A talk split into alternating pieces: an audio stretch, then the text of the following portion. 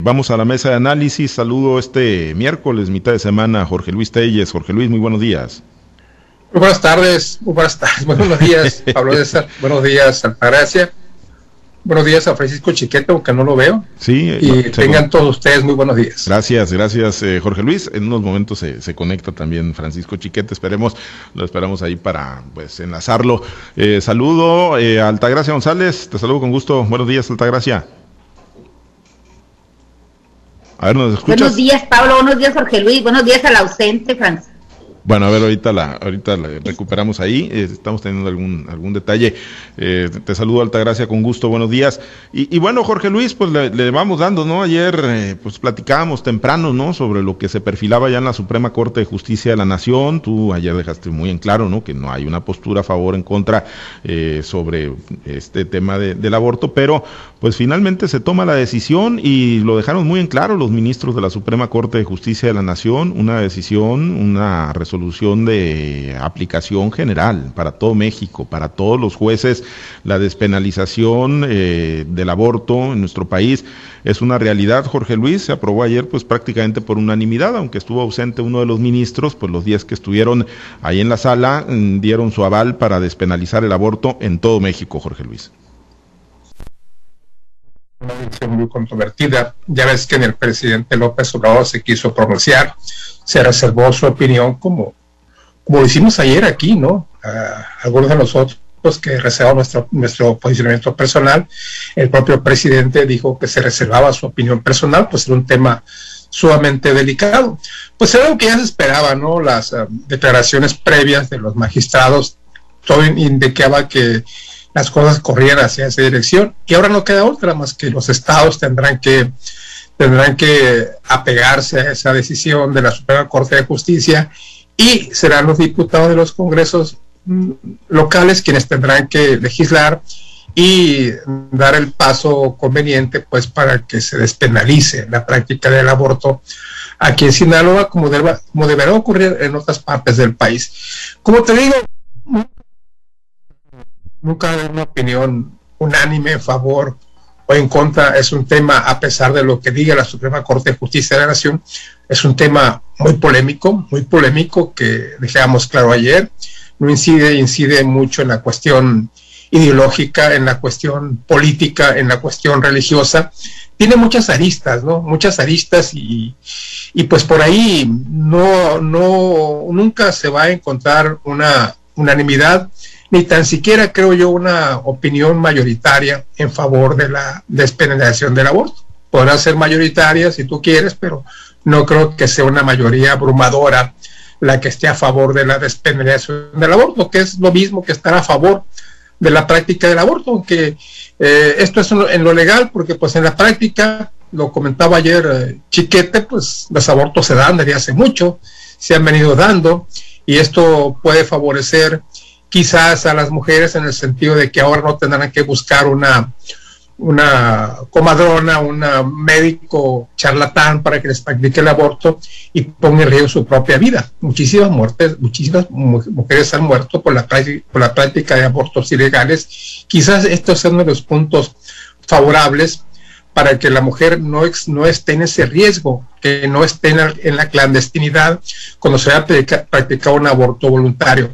Te digo, podemos pasarnos aquí toda la mañana, todo el día discutiendo bondades y discutiendo contras, y yo, yo creo que nunca llegaremos a, un arreglo. Pero la decisión de la Suprema Corte de Justicia de la Nación es definitiva, los estados tendrán que legislar y los estados tendrán que aprobar la penalización del aborto en un tiempo razonable. ¿Cuánto? No lo sé, pero sí en un tiempo muy razonable. Sí, efectivamente, ¿no? Eh, y pues sí, es un tema muy controvertido, eh, como bien lo apuntas Jorge Luis, eh, pues ni siquiera el mayor polemista del, del, país, ¿no? Que es el presidente Andrés Manuel López Obrador, que le encanta la polarización, le encanta pues la confrontación, pues hoy le sacó al parcho y le sacó la vuelta y dijo respeto la decisión de la Suprema Corte de Justicia, chiquete, pues un tema, un paso que finalmente se dio, se anticipaba, tú lo decías, y bueno, se veía venir.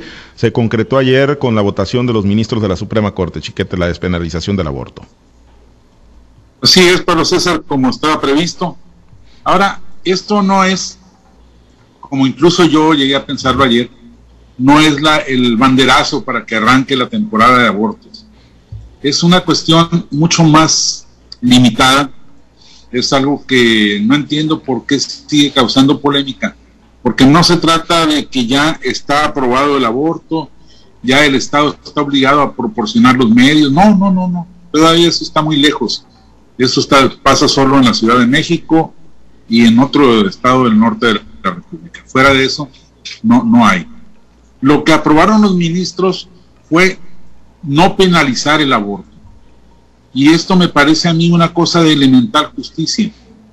Una mujer que por lo que sea, por inconsciencia, si lo quieren pensar así los, los eh, católicos, los conservadores, por necesidad o por lo que sea, se ve obligada a practicarse un aborto, pues encima tiene que pasarla por la persecución judicial, la persecución política, la persecución social, me parece un exceso, me parece que ya es llevar las cosas demasiado lejos. No está la Corte diciendo legíslese para que el aborto sea espontáneo, para que haya medios de práctica en todos lados. No, simplemente no se persiga a las mujeres que se, que se practican un aborto. Eso es todo, así de sencillo. No hay por qué decir de ahora en adelante el aborto va a ser México, va a ser un, un rastro, como dicen algunos de los voceros conservadores. No, no, no hay tal cosa. Sin embargo, pues es un paso adelante, es un paso importante, porque hay muchas, muchas situaciones en las que mujeres jóvenes sobre todo se vieron involucradas en un aborto y han sido perseguidas, han sido encarceladas y han sido este, afectadas en su vida en general para el resto de sus vidas. Yo creo que esto da un sentido más, humano a la justicia, le da una, un respiro a la gente. Y bueno, pues mientras tanto habrá que ver qué gana. La lucha por mejores condiciones, porque haya una circunstancia como en la Ciudad de México, donde los hospitales están obligados a atender un requerimiento de eso, donde los hospitales están obligados a respetar el límite de 12 semanas de embarazo como máximo, donde en fin hay una serie de situaciones que, que le garanticen a la mujer la sobrevivencia. Pero también está la posibilidad de que vayamos empezando en serio a educar a nuestras nuevas generaciones. Todavía a estas alturas hay hombres jóvenes y viejos que están en contra del uso del preservativo, que todavía están en contra de, las medidas de, control de la natalidad y eso pues eh, es una cosa muy atrasada, muy lamentable, que no nos permite avanzar como sociedad.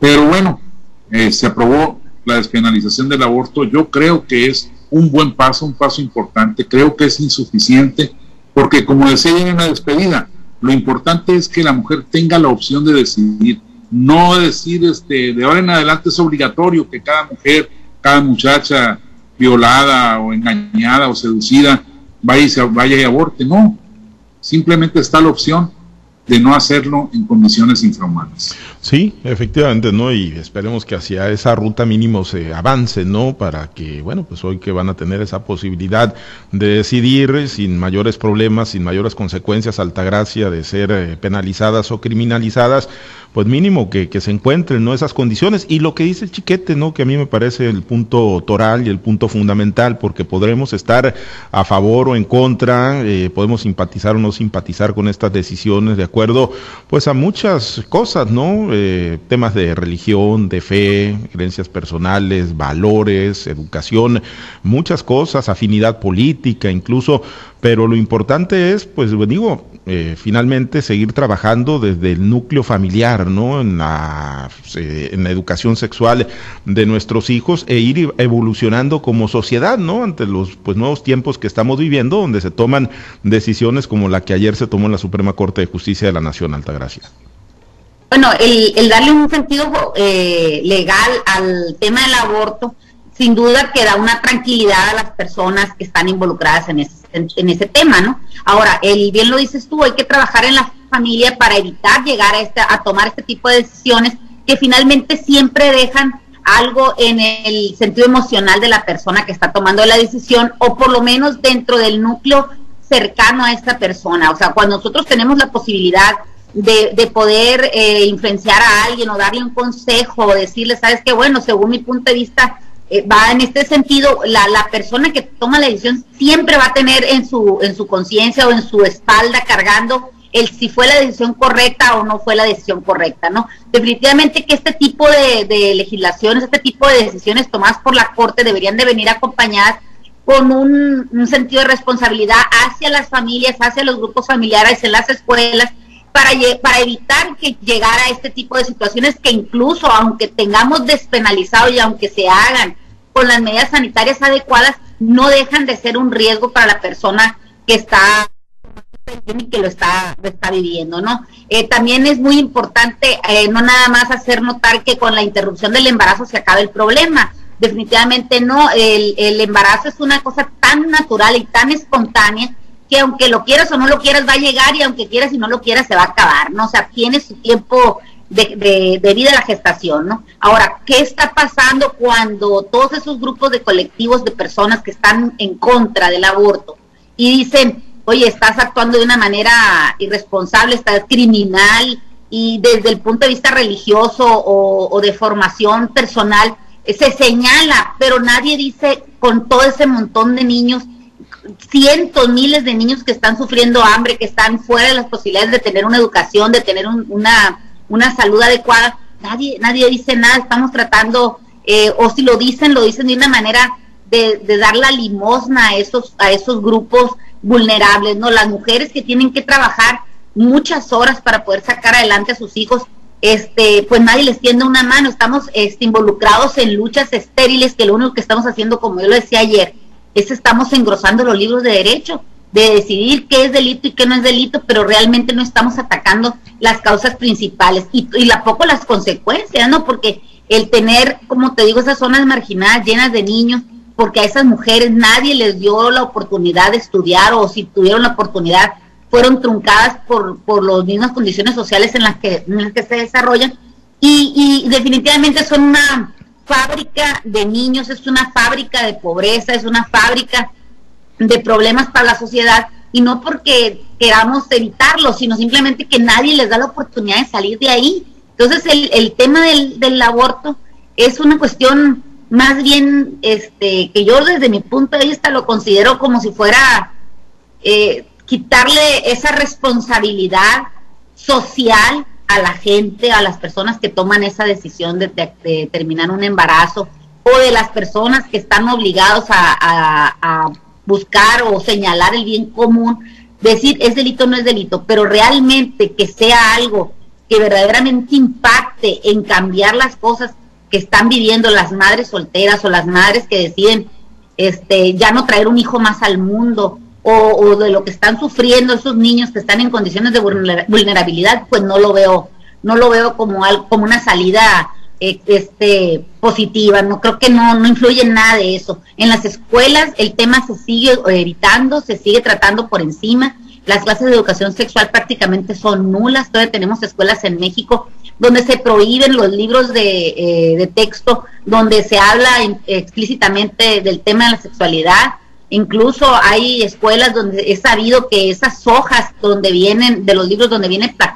plasmados los órganos reproductores, pues eh, son arrancados o son censurados de los libros. Me parece que hace más falta educación sexual en la familia, en la escuela, en la misma sociedad, que estar haciendo leyes que finalmente son para atacar eh, el efecto y no la causa. Sí, un tema, un tema que divide y que polariza. Hoy el periódico El Financiero está sacando una encuesta, 53% en desacuerdo con la despenalización del aborto, 45% a favor, pues sí, prácticamente divide a la mitad al país. Pues ahí está, por lo pronto, pues en la Corte no hubo tal división, en la Suprema Corte ayer, pues por unanimidad, con los 10 ministros presentes, se aprobó la despenalización del aborto. Ahora pues hay que ver cómo se desdobla hacia toda la República Mexicana. Bueno, el otro tema, luego de que el gobernador Quirino Ordaz entregara presencialmente su informe de actividades eh, del quinto año de gobierno, el último ante el Congreso del Estado el pasado domingo, pues vinieron las reacciones. Ayer al seno de la Diputación Permanente hubo pues diferentes posturas. Una de las que llamó la atención fue la de la diputada morenista Graciela Domínguez Nava, la expresidenta de la Junta de Coordinación Política, hoy presidenta de la Comisión de Fiscalización, Jorge Luis, pues prácticamente no, no se guardó nada, ¿no? Graciela Domínguez Nava, pues acusando ahí de pues inversiones millonarias en el autoelogio, asegurando que lo que dijo el gobernador Quirino Ordaz el pasado domingo no corresponde con la realidad que vive el estado de Sinaloa, ni tampoco con lo que perciben la mayoría de los sinaloenses, que incluso expresaron su voluntad en las urnas el pasado 6 de junio. Asegura que no se ha disminuido la inseguridad, ni la corrupción, ni tampoco la impunidad en el estado de Sinaloa y que además, bueno, pues ha habido pues una impunidad, dijo, eh, además de los regalos onerosos a empresarios millonarios, seguramente pues en referencia no a los eh, estadios, no tanto el de fútbol en el sur del estado como los de béisbol, el de fútbol en el sur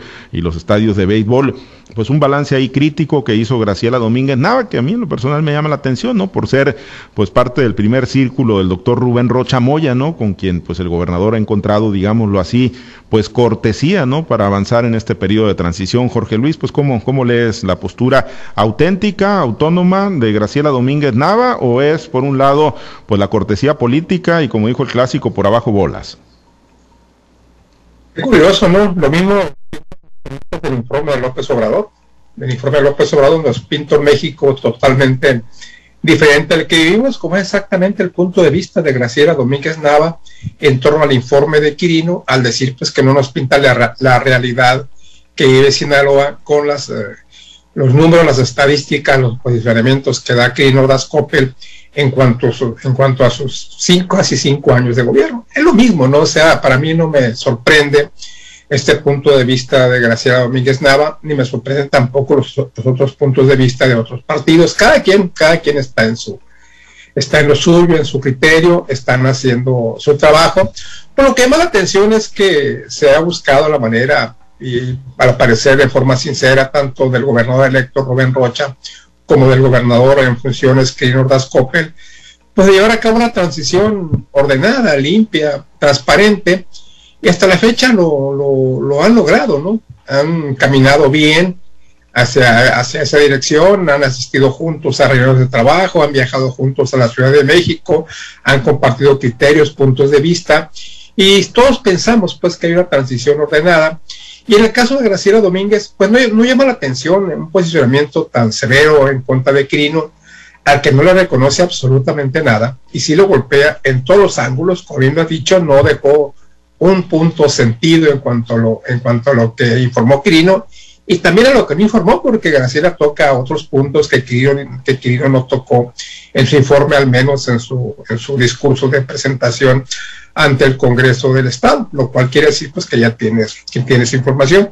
¿Por qué llama la atención? Bueno, pues porque Graciela Domínguez Nava se dice que es una de las principales cartas del gobernador electo Crino, eh, Rubén Rocha Moya, que es gente de toda su confianza, que es gente que incluso tiene ya una secretaría del despacho asegurada al interior de la próxima administración y esto pues en, muy poco le abona ¿no?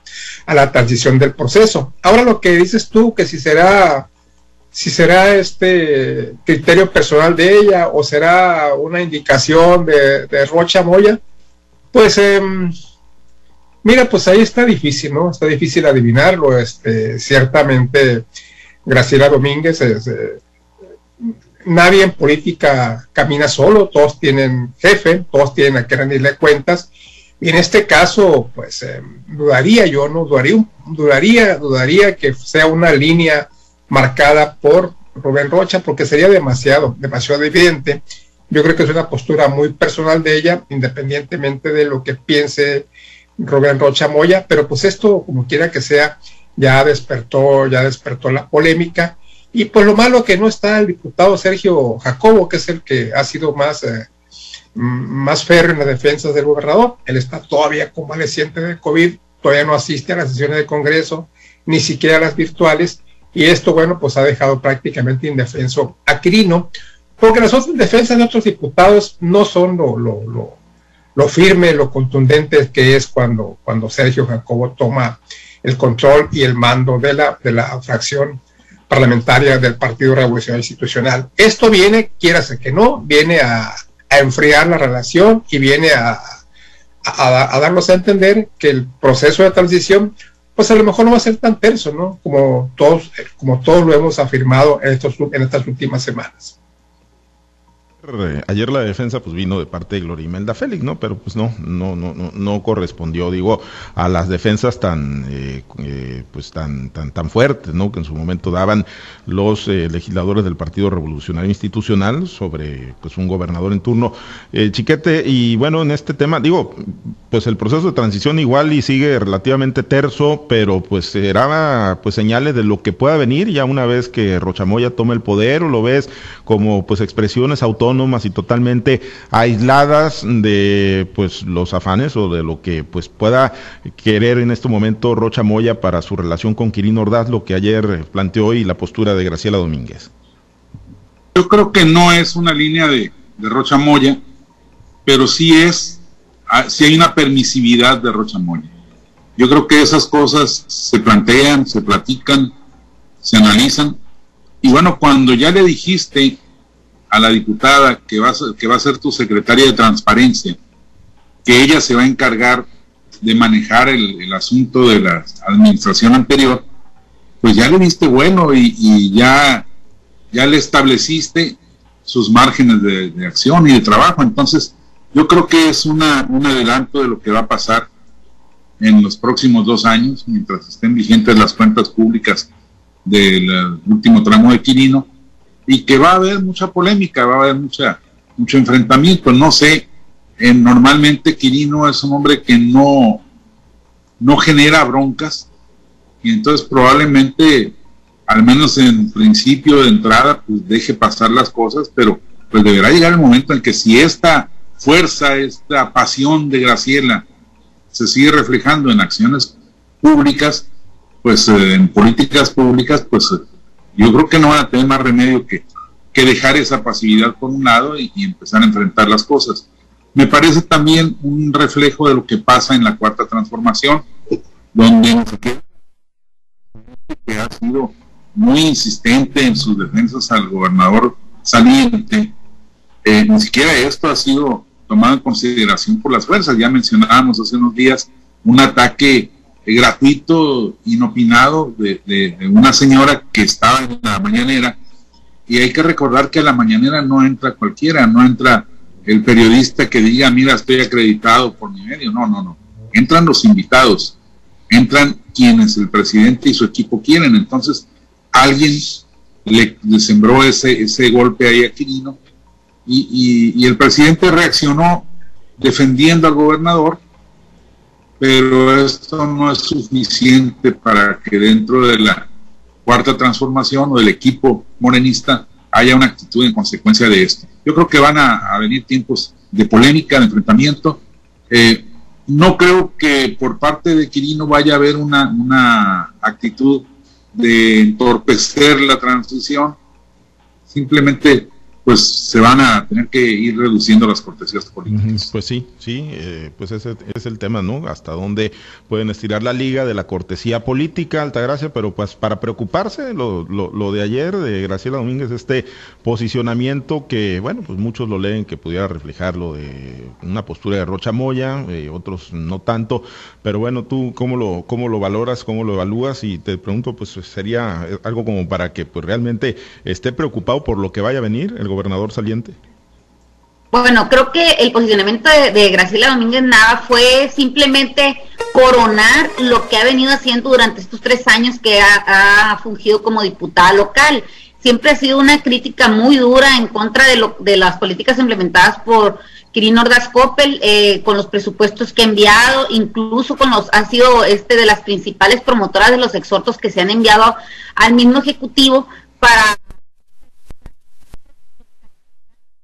del actual de, de Quirino Ordaz Coppel. Definitivamente que considero que también el que ella ha sido ya nombrada por Rubén Rocha Moya como posible secretaria de Transparencia en el Estado, eh, coincido con Francisco cuando dice que esto ya marca hacia dónde puede ir encaminado el trabajo de Graciela Domínguez Navas si, de llegar a ocupar esa secretaría, ¿no? Si avisoro eh, nubarrones en, en, este, en este sentido, y veamos cómo el, el, trabajo del Congreso del Estado, del, del, Congreso local ha sido muchas veces entorpecido porque se han eh, estado inmersos en esa lucha frontal, esa el estar investigando en el pasado lo que ha, lo que aconteció a la hora de la aplicación de los recursos públicos, ¿no? Me parece que Graciela Domínguez nada dejó muy claro que cuáles son las eh, la opinión que le merece el trabajo de Quirino Ordaz Coppel y me parece que, que, esto va a seguir adelante, ¿no? En el tema de, los de los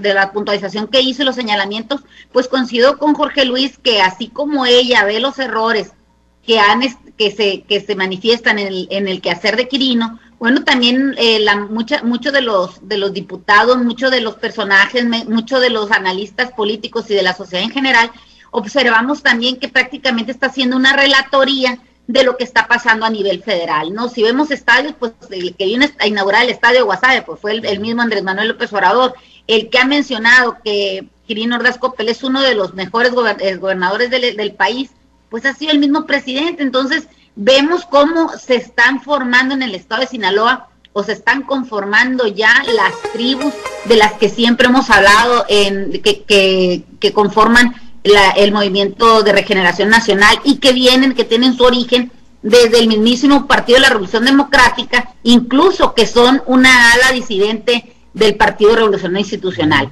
Hay un dicho muy coloquial que dice que cuando la perra es brava hasta los de la casa muerde, entonces hay que tener cuidado este, en que esas tribus y esas, esas fierecillas que se están levantando eh, puedan morderse entre ellos mismos y que termine por, un, por ser el gobierno de Rubén Rocha Moya una escena de negros donde finalmente se tengan que estar dando manotazos en la mesa y los únicos que vamos a padecer a veces esos encontronazos, esas discrepancias, pues vamos a ser los ciudadanos. Me parece que Quirino Ordaz Coppel dejó muy en claro cuál era su, su top ten en, en, el, en, el, el trabajo realizado como gobernador y Graciela Domínguez Nava también deja muy claro cuál ha sido su, su percepción y cuál ha sido su trabajo dentro del Congreso. ¿no? Entonces, son situaciones, son valores entendidos que definitivamente pues nos, nos dejan una cierta incertidumbre, pero, pero que no es nada nuevo en el, en el horizonte. ¿no? Creo que va a seguir esto, coincido con mis compañeros también, y ojalá y pueda haber en, la, en las mesas de negociaciones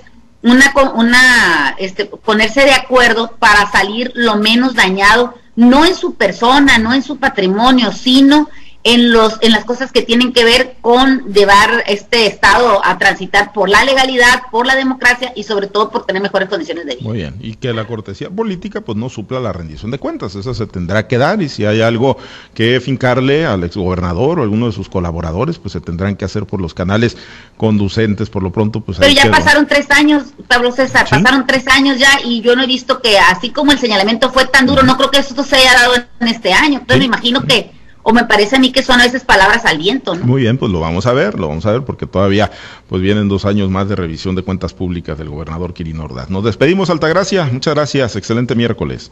Que tengan excelente día. Gracias, Jorge Luis, muy buen día.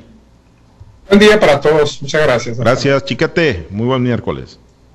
Muy buen día, Pablo César. Saludos a todos. Gracias a los compañeros operadores en las diferentes plazas de Grupo Chávez Radio. Muchas gracias, por supuesto, también a Herberto Armenta por su apoyo en la producción y transmisión de Altavoz TV Digital. Oiga, no se lo olvide, mire, los invitamos a disfrutar de un ambiente campirano con tortillas hechas a mano, café tostado y mucho más.